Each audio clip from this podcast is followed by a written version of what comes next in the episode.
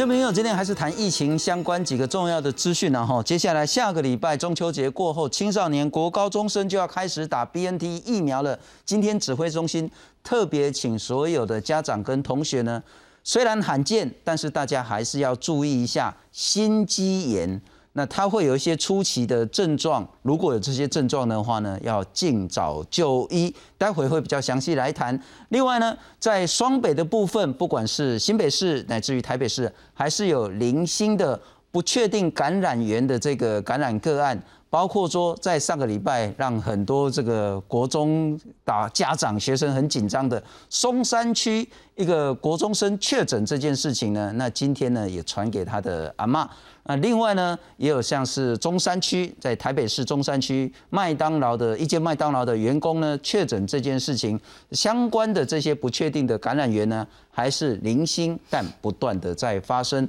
当然，现在大家最关心的还是这一个新北市，就是在板桥区的这个幼儿园。那究竟是幼儿园传给社区，还是社区传给幼儿园？目前还没有非常明确的这个来源。但我们来看看这个了哈，整卦的群聚案例，今天当然在这一卦又新增一个案例，到目前为止已经有三十个个案呢。在这一个群聚个案当中呢，是发生了所谓的染疫的情形。那看这个图呢，看起来有一点小复杂。这个呢，就包括一个幼儿园的老师跟九个幼儿园的小朋友，他们都感染的，那分别传染给他们的家人。另外呢，再透过这样传染途径呢，包括说呢。呃，他的小朋友传染给他的家人，家人又传染到职场去，又导致另外一层的这个感染的事件，这是今天要比较讨论的。另外呢，也包括讨论说这三个外籍的这个所谓被归类在境外移入的这部分呢，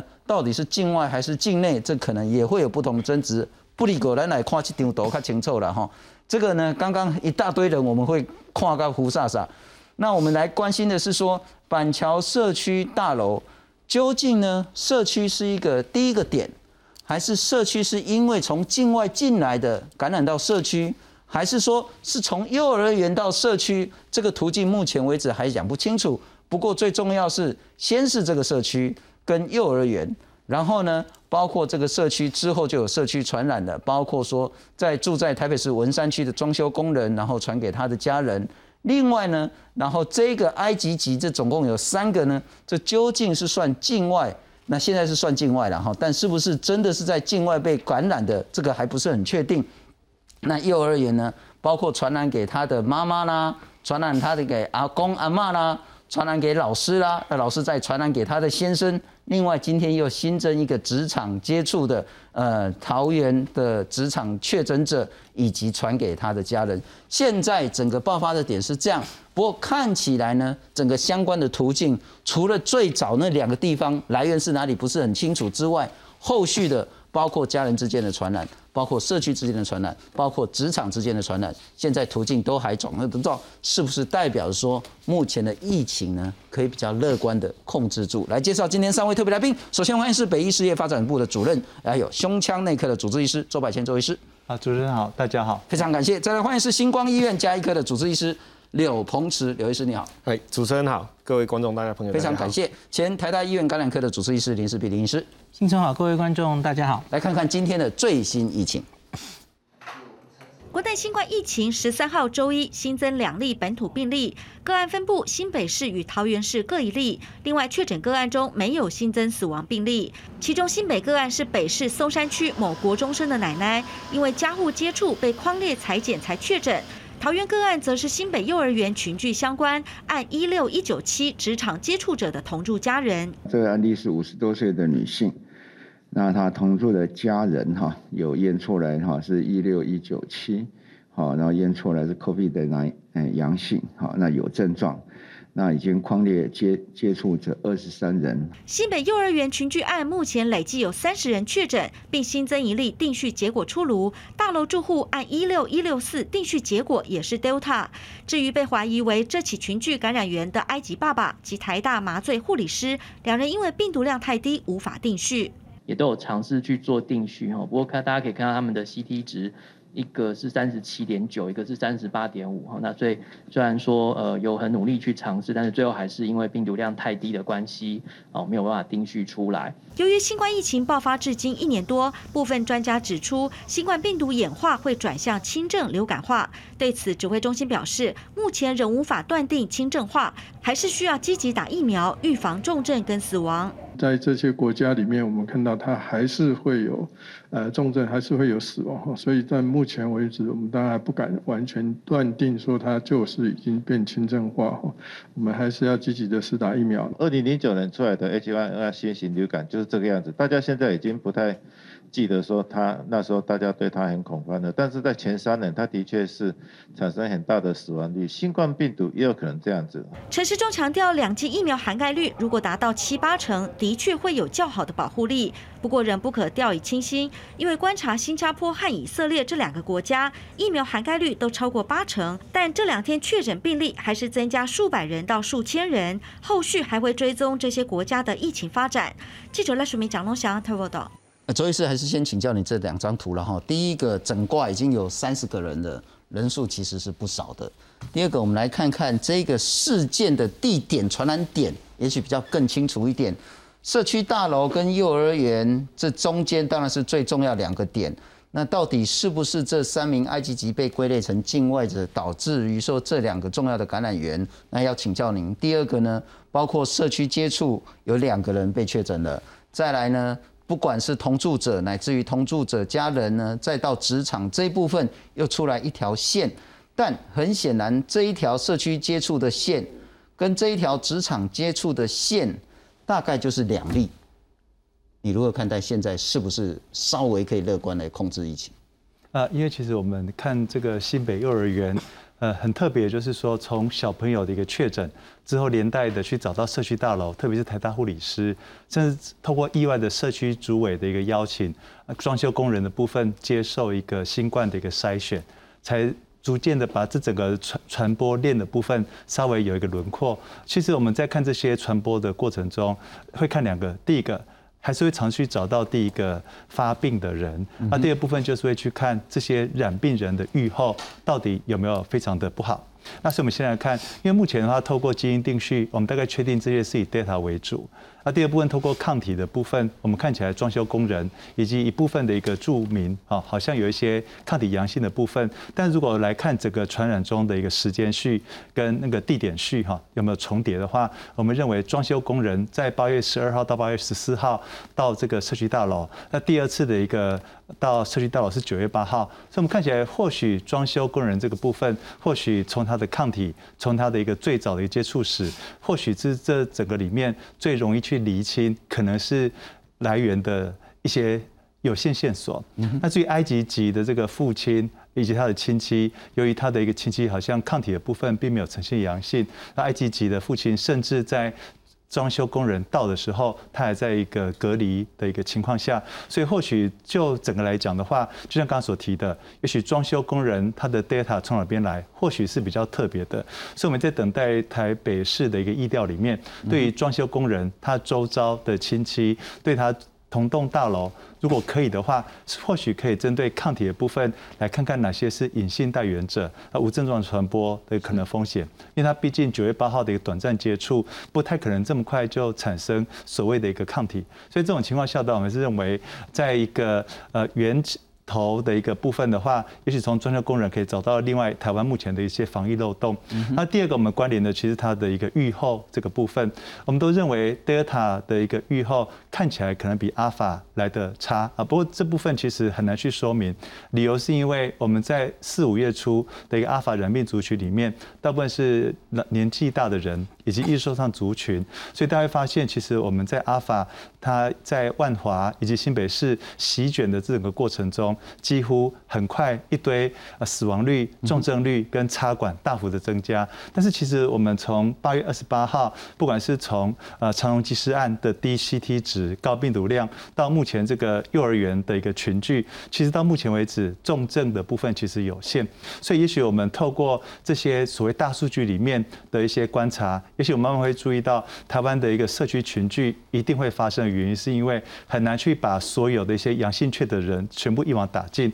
但是如果说这次 data 的部分，从这一系列将近三十多个人的可能染疫，但是到目前没有重症的话，或许我们应该重新去思考我们的疫苗策略，到底是要针对易受的族群来做施打，还是要做一些相关的一些调整。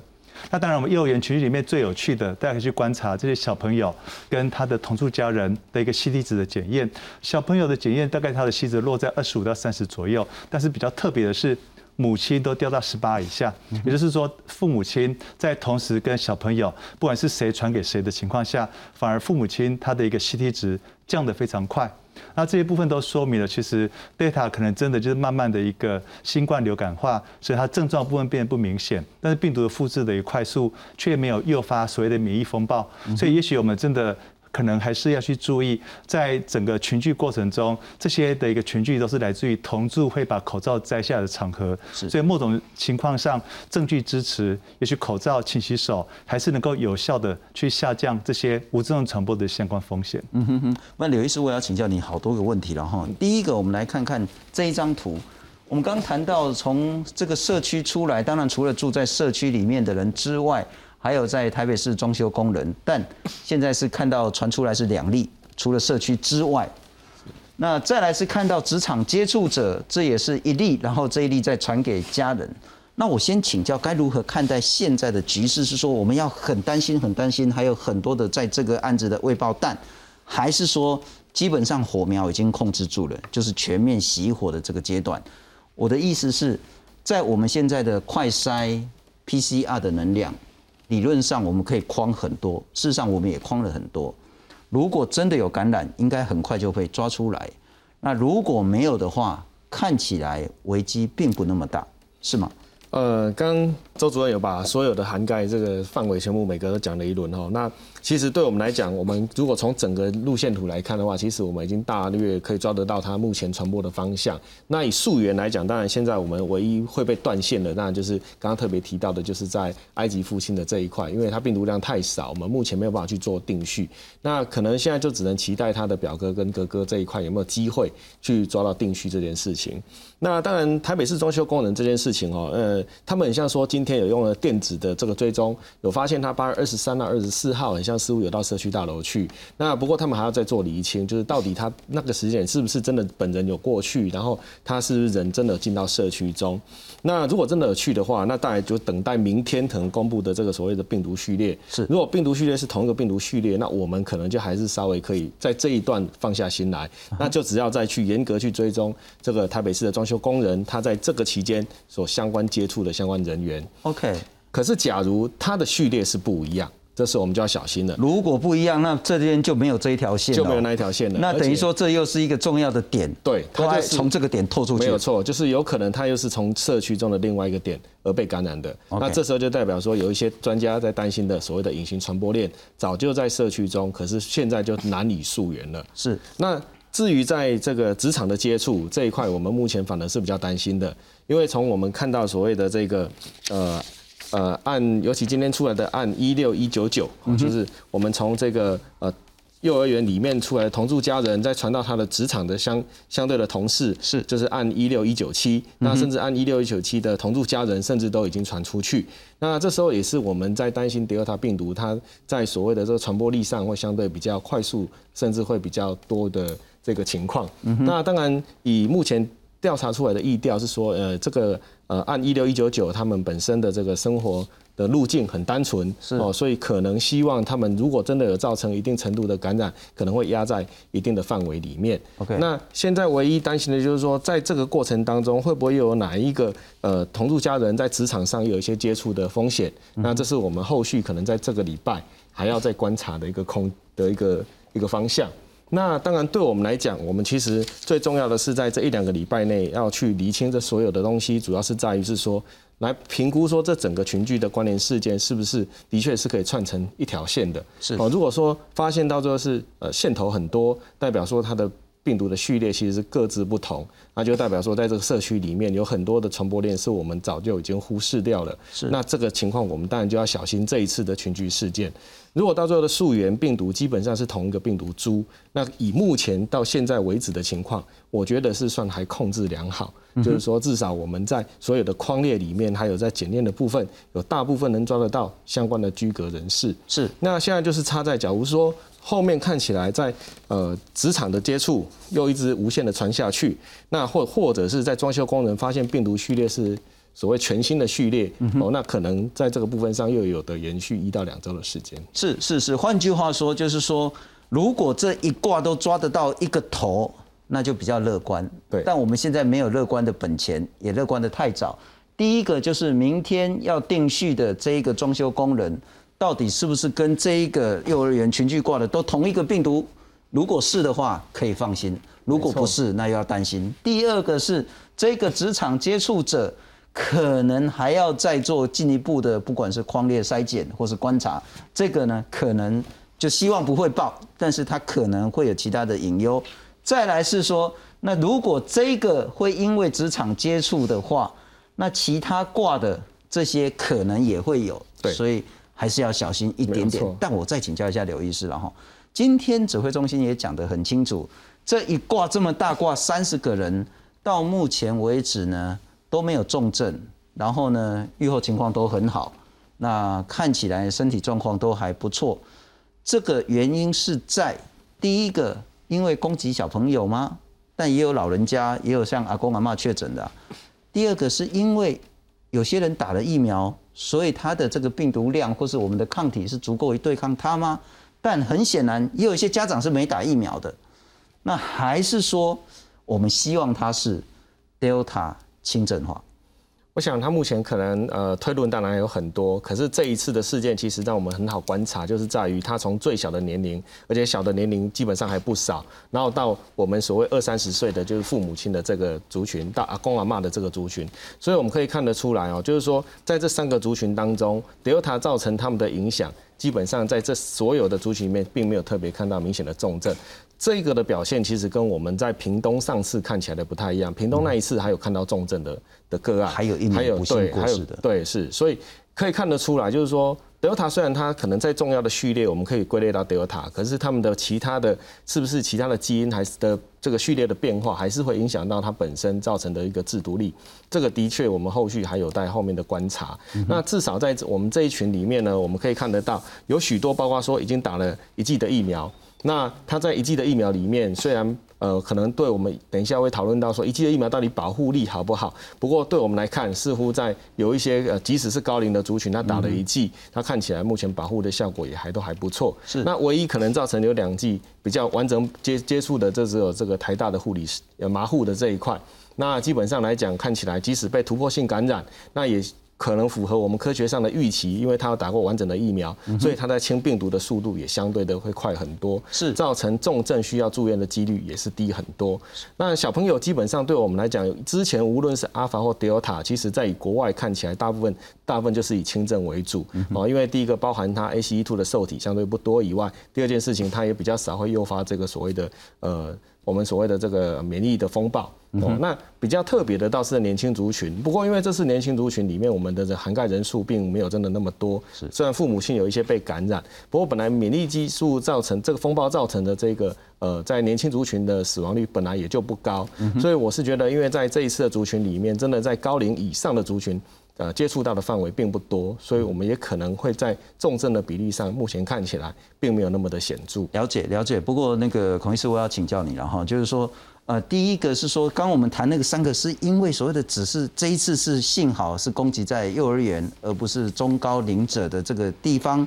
是这个因素，还是说打了第一剂的疫苗，蛮多人的这个因素？还是说轻症化这个因素，但这个一定要在更多的实证研究。不过很显然，打第一剂虽然没办法百分之百抵抗这个病毒，但它可以让它不变成重症住院甚至死亡的保护力是很强大的。所以这个如何去看第一剂？第二个其实这今天好像还蛮多人说，哦，那这样新北市应该可以赶快开放内用了。那五倍券下来，赶快拿去花了。那中秋节要到了，赶快来烤肉。乐观的太早吗？呃，我觉得现在这件事情正好一个礼拜，上礼拜一中午爆发的嘛，吼，然后到现在局限在三十个人。那大家有没有注意到这个案子总共框列三千多人？那今天一直清一直清哦，PCR 陆续做，现在已经只剩下两百四十四个人检验中。那其他几乎都一采已经阴性嘛吼，然后我们就是最后就是抓到这三十个人，范围比我想象中小，因为我原来很担心就是 Delta 这个传染力很高，那其实它我们我们知道它其实可能已经一阵子了嘛，因为有人连抗体都出来了，所以我们现在看可能是呃埃及吧八月十八号进社区开始，至少在这个时候开始就有人在社区里。那今天出现的，就是刚刚刘医师有解释的很清楚，就是罗富说去调那个 电子记录，发现他好像自己记忆有误了哈。他后来其实二十几号有再去过那个社区，哇，那这样我就一样，我也是松一口气，是因为这样代表呃社区有多一条线的机会好像小了一点。当然明天会给我们最后的答案，是这一群人是不是全部都是 Delta 的序列都一样哦？那可是刚刚信聪讲的那个 Delta 轻症化哈。嗯，我比方说，我们最近常跟大家分享英国，英国在这一波 Delta 的疫情里面，它的死亡率只有千分之三。可是问题是，那是英国，因为英国人家已经哦，那个疫苗已经打了非常非常高，加上自然免疫是感染后的人，对他们有去做血清学检查嘛？他们已经九十二 percent 的人，一者是有打疫苗，不然就是有自然感染过，所以在他们呈现出来的这个 Delta 轻症化。不能就直接 apply 到我们身上，因为我们其实第一季才还没达到五成，而且是一季而已嘛。可是你刚刚说的，从英国的资料看起来，打一季虽然不能防感染，嗯哼，可是其实防重症是有一定的效果。这是英国资料告诉我们，是我们的经验其实跟英国比较像，因为我们有把 A Z 还有莫德纳延后施打，就是那个一季的效果。我常常跟大家说，可能要看英国跟加拿大。因为这两个国家有故意把第二季延后，那别的国家其实就是乖乖的那个 莫德纳就很快就二十八天就打了哈，那所以我觉得一剂防重症这一次哈有一些阿公阿妈感染，有一些还无症状，那有打过疫苗哈，还有一个家庭也是嘛哈，我觉得应该多少跟疫苗也有关系，有把他们一定的保护下来。是是。不过我们来看看这一次呢，呃，指挥中心跟新北市也紧急针对板桥这个社区大楼，那有两栋嘛，哈，那有一栋呢，现在是那个比较是自主健康管理的部分，赶快来打疫苗，我们来看看。全副武装进入大楼内消毒，新北幼儿园群聚感染蔓延到板桥某社区大楼，B 栋住户已经清空全数隔离，A 栋有四百七十三人自主健康管理。中央提拨三百剂，两个时段为 A 栋住户在社区大楼大厅施打 A Z 疫苗，但不包括已经施打第一剂和十八岁以下的未成年住户。有一一部分施打过，所以我们抓宽一点，大概抓三百剂，暂时没有考虑第二剂的问题。因为第第二剂比较复杂哦，因为第二剂不晓得他打的是什么样的疫苗。好，那这个还有就是他的这个时间有没有到？针对正在隔离的 B 栋住户，在完成十四天的隔离后，新北市会向中央争取施打疫苗。新北幼儿园群聚感染扩散到桃园，桃园确诊者按一六一九七，因为与新北确诊幼童的母亲同职场，和太太相继确诊。为了防疫，桃园市长郑文灿打电话给新北市长侯友谊沟通，互相协助。该夫妻的生活较为单纯，那足迹也很明确。那一共框列了三十一位，好，再进行裁剪，好，我们必须要采取最快的速度，那严格的标准。根据我们相关的规定，二采、三采，在二采过程当中也采出了阴转阳的个案，所以目前整个疫情是可稳定，而且慢慢的在朝好的方向在走。我们也会跟台北。桃园三个地方，大家一起共同携手合作。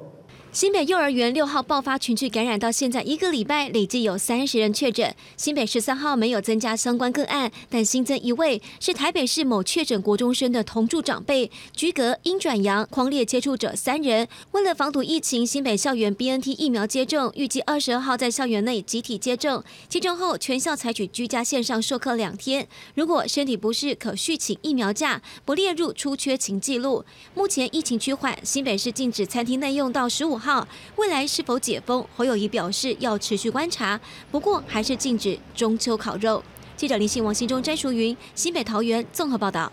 不过除了新北跟台北之外呢，其实桃园最近呢也是比较紧张一点点，然后像延伸出去这个大溪个案，那现在都还在框列筛检当中。那不过看起来那个结果现在是比较乐观一点点。我们把题目再转一个，下礼拜开始啊，其实应该很多家长今天就开始交那个接种意愿书了了哈。对。那理论上应该是希望大家可以踊跃接种，因为尽管说那个，等一下我们再谈第二季覆盖率的问题，但我们来看看，这个其实也是比较呃全面性的一个政策，除了国高中生的在学生之外。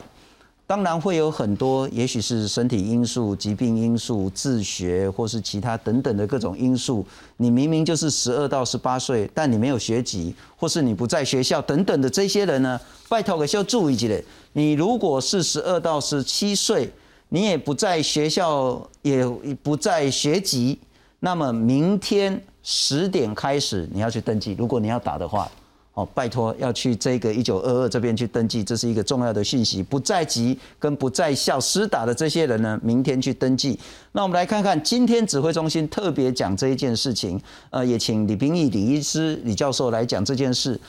学生确实，特别是青少年呢，会有罕见的几率发生心肌炎跟心包膜炎。那总之就是心脏的肌肉发炎了。但这件事呢，可小可大。目前为止，在美国没有死亡的个案，但如果不尽早的话呢，当发生之后，还是会有死亡的风险。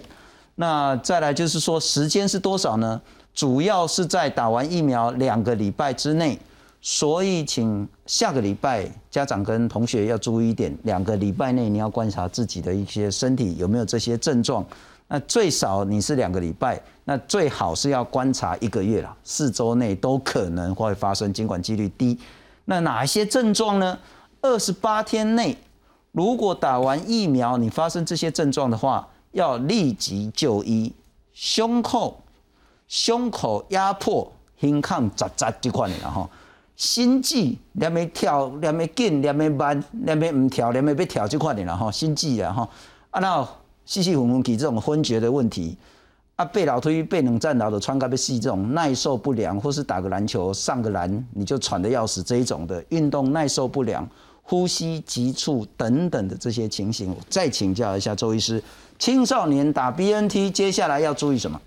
那我们其实在看这些心肌炎的一个统计，还是要回到大数据。那以前大家有几个讨论，第一个部分就是得新冠肺炎、心肌炎的一个风险。会多于疫苗打了之后的心肌炎。不过这个统计有个小缺点，它是全年龄层，它并不是针对这种十二岁到十七岁，或甚至十七岁到二十二岁来进行讨论。所以我们现在反而比较关注的是最近才发表的一篇呃抽印版，它所提的就是说，如果说把十二岁到十五岁每百万人打了呃心脏。呃的这个相关疫苗，mRNA 疫苗之后，发现它每百万人大概是有一百六十二点二例可能会发生相关的心肌炎，然后十六岁到十七岁反而降到九十四例，啊，那这是男生的数据，在女生的数据的话，他打了之后，十二岁到十五岁大概每百万人是三点四例，而十六岁到十六岁是十三例。这很特别，就是说心肌炎的部分到底风险有多少？我们现在其实很难去回答。理由是因为这个数据虽然看起来惊人，可它并不可能每百万人都去做相关的一些抽血酵素以及症状一些调查。所以这到底这个心肌炎在未来台湾实际施打比例有多少？我们如何来做监测？因为这些症状其实什么胸痛、胸闷或不适感觉，其实在台湾不一定是心肌炎才会产生。譬如说，呃，气喘发作。啊，慢性气管发炎啊，鼻过敏，目前都有类似的一个经验。那这一部分其实都会混淆了我们对于心肌炎的一个相关判断。所以，我目前看起来的话，就是也许除了立即就医之外，可能老师在上课的早上，也许还是要做一些简单的一些呃病史的一些询问，尽量让已经开始觉得不舒服的小朋友尽早去把它挑出来做进一步的一些就医。因为我们比较担心的就是说，呃，我们台湾其实真正大部分虽然说一开始是打高中生啊，十五岁到十七岁，但之后十二岁到十五岁的话，我们公认是。风险会最高，副作用最高的。那很多年轻小朋友跟青少年从来没有健康检查过，所以我们不太确定到底在一些相关的一些心脏一些问题，会不会造成疫苗打了之后，原先心脏的问题会不会加重？好，那周医师，我请教你最关键的了哈。上个月其实我也是因为气喘、胸痛、胸闷啊，胸康扎扎那个一口气吸不到，然后又吐不完，去找你救命这样子。那然后吃了你的一个月药，我后来就好了。我想问的是，说接下来一定会很多家长跟同学有一个疑问：什么叫做胸闷胸痛？什么叫做心悸？就是那是一个不容易描述的一个主观的感觉。什么？你如何去判断我这个可能要赶快去就医，还是说我其实只是慢性气喘发作，我只是一个就是突然心情不好导致于胸闷闷的？在临床上那个症状，我可以描述的很详细吗？啊因为其实心肌炎从轻到重，它的表现真的不太一样。啊，所以一般来说的话，胸痛我刚刚提到过，非典型胸痛在年轻学生，因为他神经或某些相关问题会非常的多。所以我们现在就是说，打完疫苗之后，或多或少会因为免疫的一个改变，造成呼吸道的一个。淋巴球跟抗原成细胞的一个影响，所以很多人打完疫苗，包含连高端都会到门诊求诊，理由是因为他觉得胸痛胸闷，但是这时候其实常常不是心脏的一个问题，而是属于呼吸道结构在打疫苗之后免疫诱发所产生的一些免疫细胞相关变化。所以我们认为说，如果说学生或者青少年不晓得自己有没有心肌炎、心包炎、心包膜炎的话，只要记得一件事情：你胸痛胸闷，如果慢慢连走路都会喘。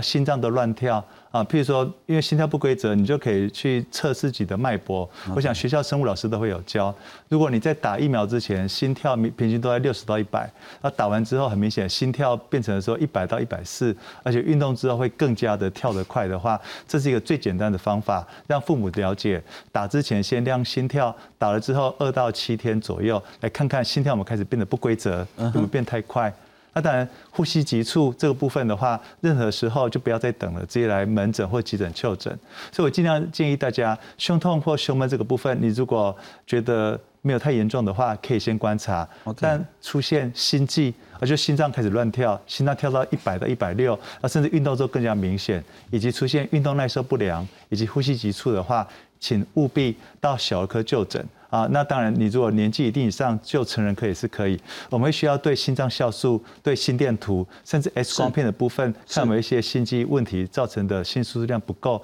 所造成的急性肺水肿。OK，这样就比较清楚一点了哈。如果令人胸闷闷的，也许你是心情不好，也许是你那个肺或是支气管的一些些问题。那当然也要看医生啊，如果严重的话。但如果你是心跳很不规则、很快或很慢。特别是当你发生你那个呼吸有困难的时候，二话不说，其实最好是急诊了哈，因为你也不要再去那个门诊或是诊所去挂了，最好是急诊。我再请教一下刘医师，我们来看看这些症状，因为很显然家长在下礼拜一定会很担心。嗯，那有时候还小孩子哈，那赌气他也不一定会跟你讲说他其实胸闷已经闷了两天了，或是心跳已经不跳两天了这样子。我想问的是说有没有给一些家长或同学的一些建议？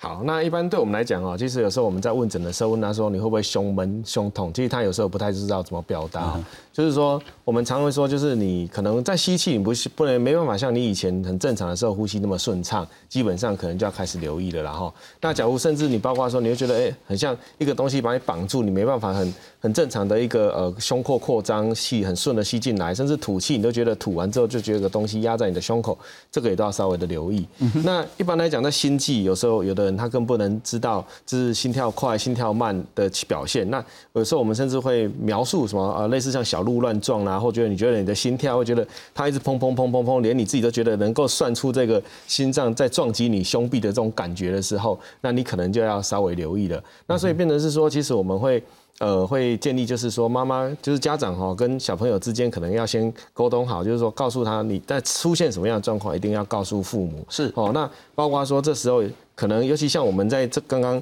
呃周主任提到这个研究，美国的这个研究里面，他告诉我们说，其实大部分集中在打完针后的前五天，然后中位数在第二天。所以意思是说，我们虽然前两周是最重要观察，可是可能前五天是一个很重要的观察点哦。所以前五天，尤其等于是一个礼拜内，可能假如说小朋友他真的出现不舒服，那不要勉强他哈，因为第一个是。呃，他有可能真的跟疫苗有关，那这时候你应该是要去仔细去判别，说他的不舒服的症状跟他平常的不舒服症状是不是一样。那至于有的小朋友可能呃到十二岁，大部分会主动表达的，他会自己去观察，跟他假如说真的是有一些呼吸道像一些过敏啊、气喘这种表现，跟他在刚开始发作的时候，以前发作的经验有没有类似？哦，这个都是可以小朋友可以去自己主观去去认为的。是，假如说他觉得跟他以前的方的这个感觉不太一样，那他都应该主动。告诉父母，那爸妈可能就是要呃把它扩大认定，其实也都是可以接受的啦哈。我想到各的医疗院所也不会说，因为你扩大认定，他就认为把你打回票，说啊这个机会很低，你应该不是。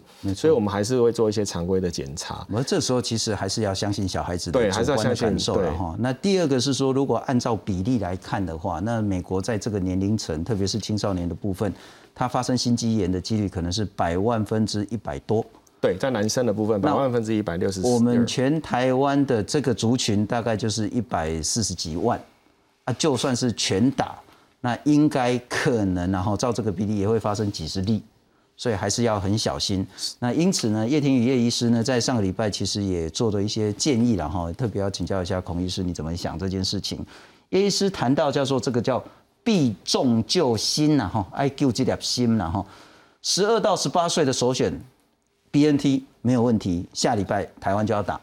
那打一剂可以预防住院 Delta 呢，达到百分之九十四，所以该不该打？一定该打。那如果你两个风险要比的话，一定是打了疫苗之后的副作用风险，跟不打疫苗感染预防这个疫情的这个风险，你要一起来评估，你不能说个别去评估，你就永远没这个这个标准出来。那但。十二到十八岁临床上脆弱族群跟共病族群呢，应该要打两剂比较好。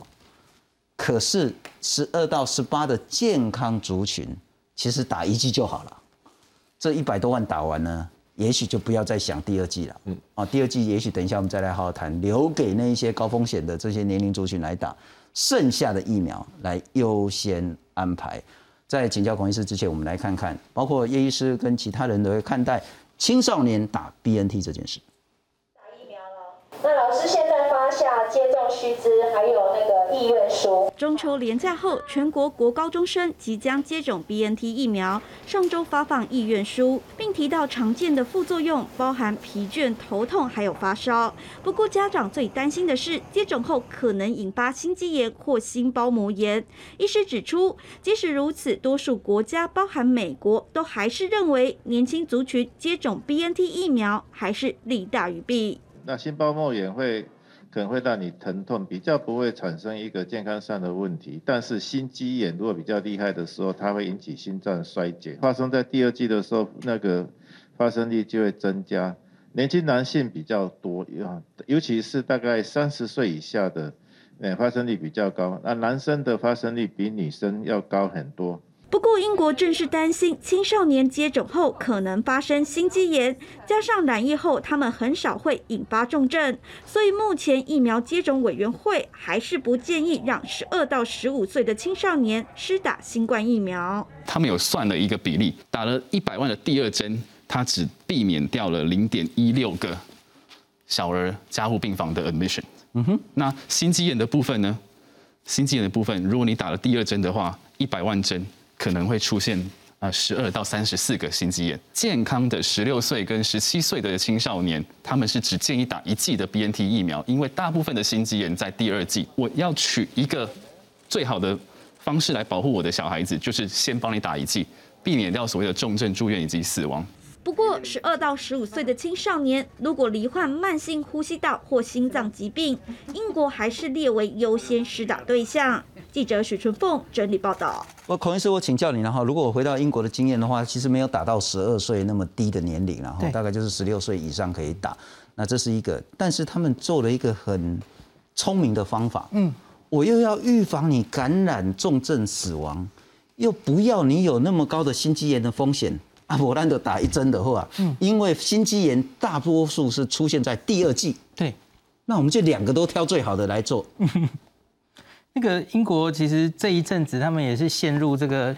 小朋友、青少年到底应不应该打疫苗的论战之中哦。那如同很多国家其实也在一也在往下打了。那其实现在多半的国家已经打到青少年，可是英国很坚持，就是一定要科学证据。然后，所以他们目前是说十六、十七岁可以打，可是打一针就好，就如同刚刚叶医师说的。那低到十二到十五岁的话呢，他们还不建议所有的健康的小朋友都打。嗯哼。那原因就像刚刚叶医师说的嘛，吼，他们去算风险，还有你可能得到的利益。那他们觉得目前还没有非常明显的好处大于风险，让他们可以如此这样建议。可是这个是他们的。JCVI 就是等于我们的疫苗接种委员会科学家的意见了哦。是。那他们的政政府，然后也也会面临很多家长或社会的压力，希望小朋友可以打，因为英国也开学了，所以接下来几天他们应该会有一个最后正式的决定。但不代表说英国不会往下打，有可能也许三四天之后，英国说：“ 哎，我要打到十二岁。”没错。那我们其实是超前英国的这些政策部署。但我是在请教一点点了哈。所以不应该打第二剂青少年的部分。呃，我我觉得他们其实也不一定是真的不打第二剂，因为他们现在对于心肌炎，除了它的发生率，我们刚刚其实已经分享很多，大概什么时候发生，几率多少，年轻男生这个十六到十七岁男性最多，这个大家都知道了。可是现在比较缺少的是，它到底会不会有长期的影响？这个其实因为以色列或美国也都是大概这个暑假前后。才开始打到年轻人，我们才开始发现这个病，所以英国其实也是有点谨慎，他希望再看一下。嗯哼，像美国现在八月底，他们追踪到大概接近两千五百个心肌炎喽。是，那这些人的长期追踪其实都还没有出来，我们只知道他们大概都很快就可以出院，就多多半都是轻症，这些知道。可是他到底会不会有慢性？像李炳英老师刚刚有说，心肌炎有可能会。有长期的影响，甚至严重的会到心心脏衰竭等等哈。我觉得英国是想看到这些比较长期的影响之后，再做最后的决定。了解，那我请教周医师了哈，就是说心脏的肌肉发炎，那心脏的肌肉为什么会发炎？那心脏的肌肉发炎之后又会怎么样？在短期的跟长期会有什么问题？不过我们来看看。这其实也有一点有趣。那我们来看看这个在美国加州的一个医学报告呢，讲说呢，追踪十二到十七岁健康者中两剂 BNT 疫苗呢，总共有两百五十六例的心肌炎的报告。男生呢，十五到十七岁这个发生率呢是比较高的，百万分之一六二。十六到十七岁的男生呢，百万分之九十四。按女生低一点，但也不是说真的多低，也有到百万分之十三点四。其实就比例来讲，还还是很难被接受了哈。那多数呢，第二季 BNT 之后呢，会出现心肌炎。第二季比第一季的几率高，百分之八十六的男生需要住院，百分之十二到十五岁的男孩呢，罹患心肌炎之后，比染疫住院几率还要高三点七倍到六点一倍。可是新英格兰的医学期刊呢，它是以以色列的报告为主了哈。比较各八十八万四千多个人呢，来去比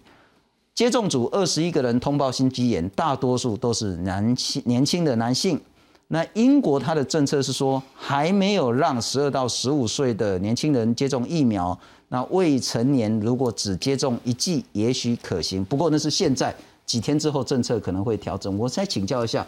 反而做出来比较严重严重的这个报告的美国，继续打青少年。那看起来英国反而比较保守，包括那两个问题，什么叫心肌炎？那该如何看待？那，我们来看心肌炎，其实心肌炎它的一个诊断会是这个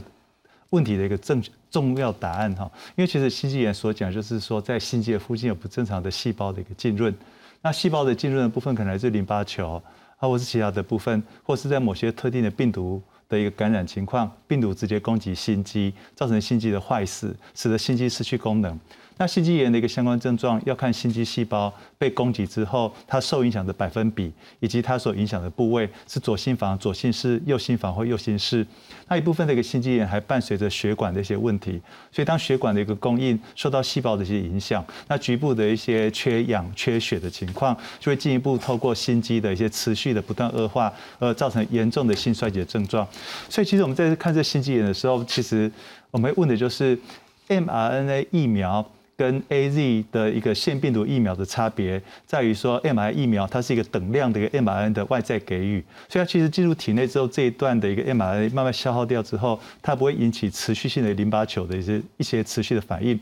但是由于有一些人是提到 M R N A 疫苗的一个注射，它会造成比较持久甚至终身的一些免疫，这是。代表我们对 mRNA 的疫苗，就像刚刚所提的，其实它的一个风险没有人知道，所以目前我们只能够说，心肌炎的一个部分诊断到底是不是每个人都是来自于相同的来源，没有人知道，因为不可能针对一个年轻学生出现短暂的心脏酵素上升，出现心电图的变化，我去做心肌的切片，因为这个部分更是危险性多于它的优点，所以心肌炎的部分定义其实都要去有争议，胸痛等不等于心肌炎？胸痛如果有轻微的心脏酵素上升，等不等于心肌炎都不晓得情况下，我会觉得就是说，我们可能要尽快的在这第一季注射一百多万人的过程中去累积大数据，而且累积大数据的同时，也许我们应该针对台湾的特定学生来收集注射完之后第一季的第十四天或甚至多久的一个部分来做抗体的检验，我们看抗体在注射前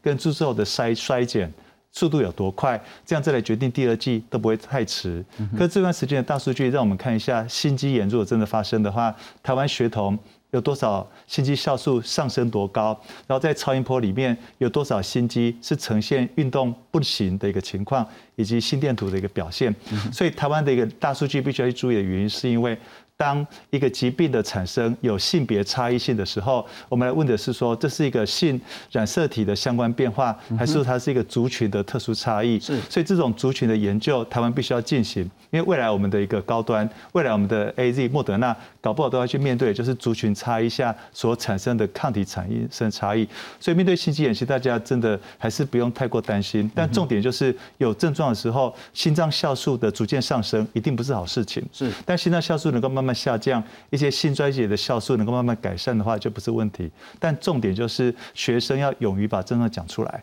我们来把这些酵素的部分做一个很好的一个大数据的定位，这样就可以找到台湾在一剂注射下风险多高，然后一剂注射下持续的病毒保护时间有多久，这样才能够建立后面的一个医疗政策。因为现在我相信一定很多家长甚至有学生跟家长一起去问你，到底该不该打 BNT 疫苗？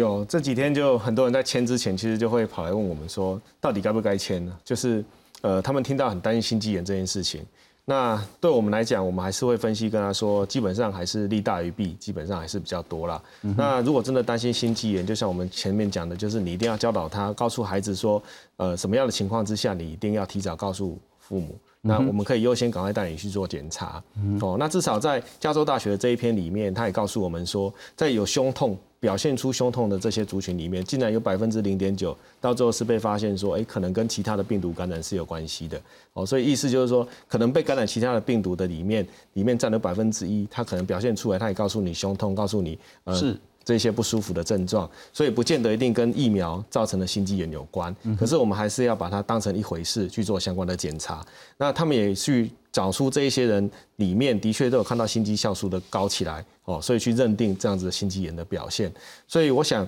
呃，我们一般来讲，我们还是会持平的告诉父母，就是说，当然你现在如果有疫苗可以打，你还是要打，当然一定是利大于弊。至于打几针，这个我们当然就要看后面指挥中心会希望他们打几针。那我们当然也可以参考其他的国家后面的一个政策方向，因为毕竟我们打完一针之后还有一个月可以。还有一个月可以等待嘛？哦，所以一个月的时间，我们再看看其他呃英国，看看其他美国会不会因为这些研究陆陆续续的出来，改变了相关的政策。那我们台湾也可能在这个期间会跟着更改。是，那再来是不是我们在打一针的过程当中，就像周主任提到的，我们在就在打打这一针的过程当中，收集相关的所有的数据，看看他们的不良反应事件，因为我们亚洲人跟美国。可能又族群的不一样，会不会在表现上，其实就像当初 A G 在讨论血栓，亚洲人发生的机会就是比较低哦，而且甚至小小于这个十万分十分之一，所以对我们来讲，搞不好在这个部分的表现也有可能是这样子的一个方向，是，这是我们自己在观察，这很重要的建议了哈。不过我们也许再来看看所谓的现在台湾又遇到另外一个困境，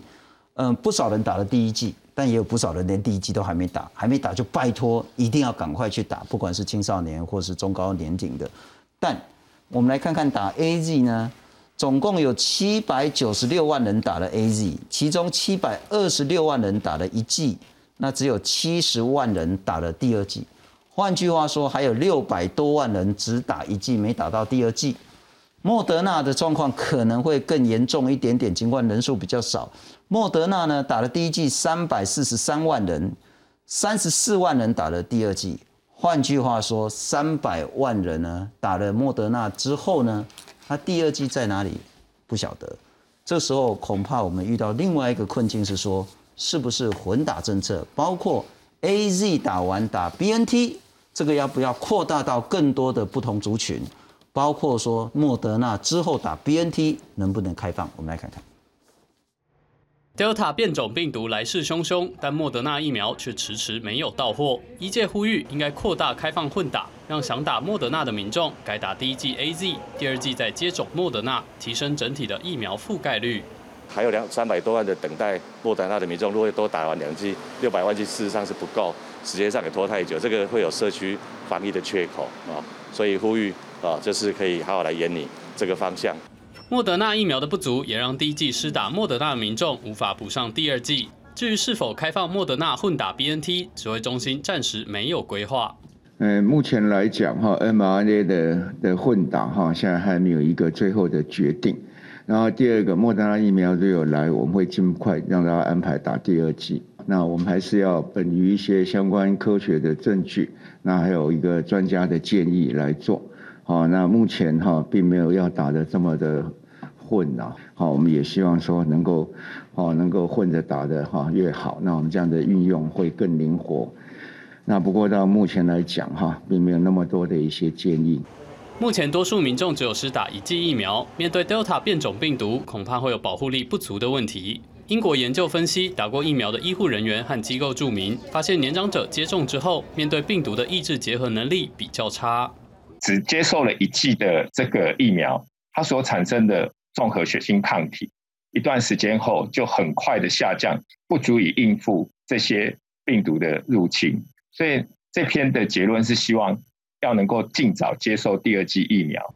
在疫苗数量有限的情况下，如何扩大第二剂的覆盖率，成为指挥中心的挑战。记者综合报道。好，孔医师，我们现在来谈谈所谓的混打的灵活度了哈。我们现在只允许。第一季打 A Z 的医事人员，第一类的人员，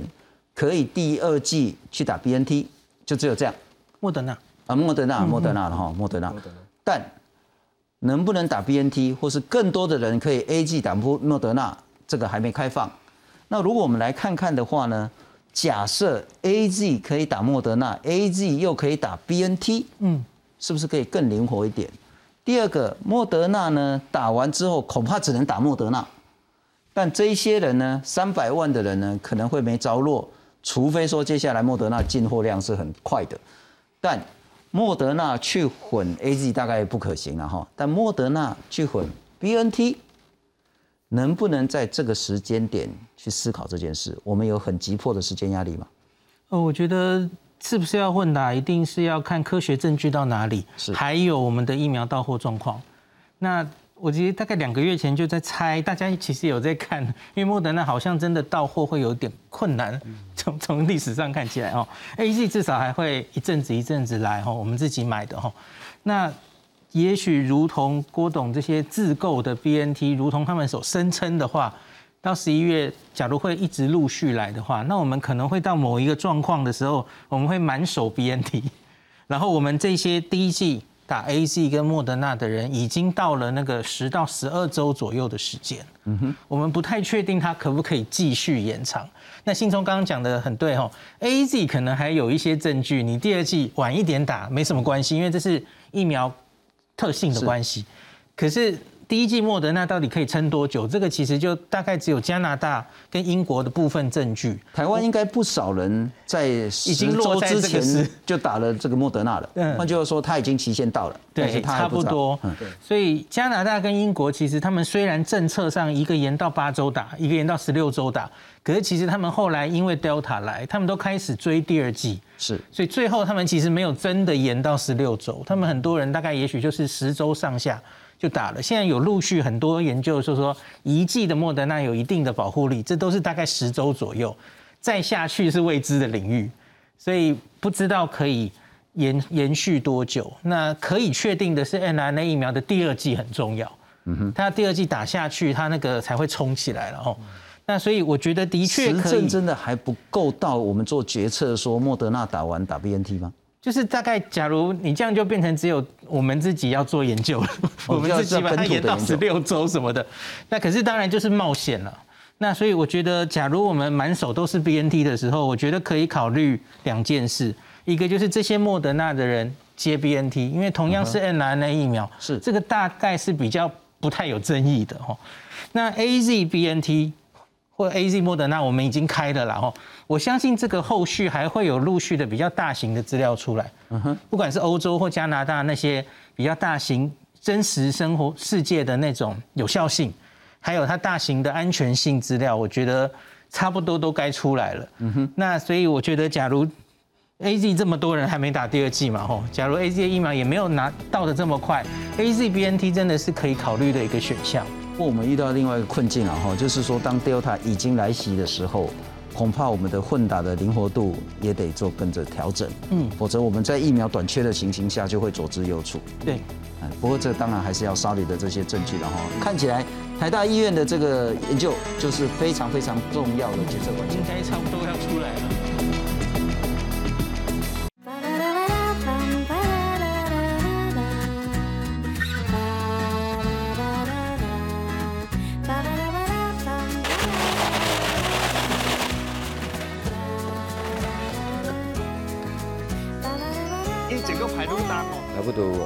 哦，一两百只，嘿。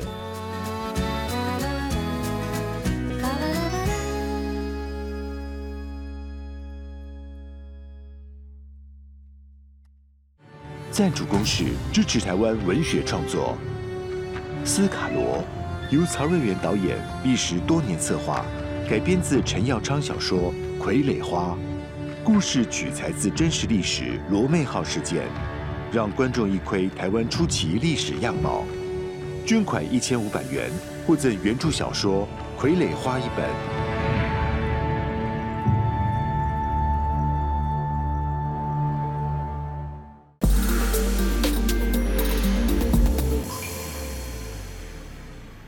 其实很多事情都解决不了，我只是提出一个问题，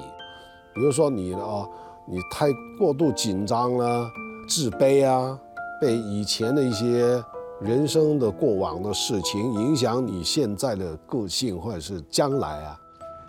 情感压力会藏在胸骨、肩胛骨的缝里。就这样子吗？我本身真的不相信这个身体，你在这里痛，然后你按，我就有信心了，我就不怕啦。我我觉得不可能的事情，所以我就加了一句，说我只是一个推拿的。这可以治吗？我只是个推拿的。啊，推拿就可以改掉了，可以的哦。我只是一个推拿的，这种事情要靠你自己嘛。我只是一个推拿，我不可以帮你决定。其实他是通过身体的不舒服，然后去推拿。推拿的时候就讲到你，其实你碰到这些。生命里面的困难其实是你自己的心理状态你自己需要去解决。所以我就把我的看法我自己的经历我的思想放在我的角色里面。周六晚上九点请锁定公示四楼的天堂。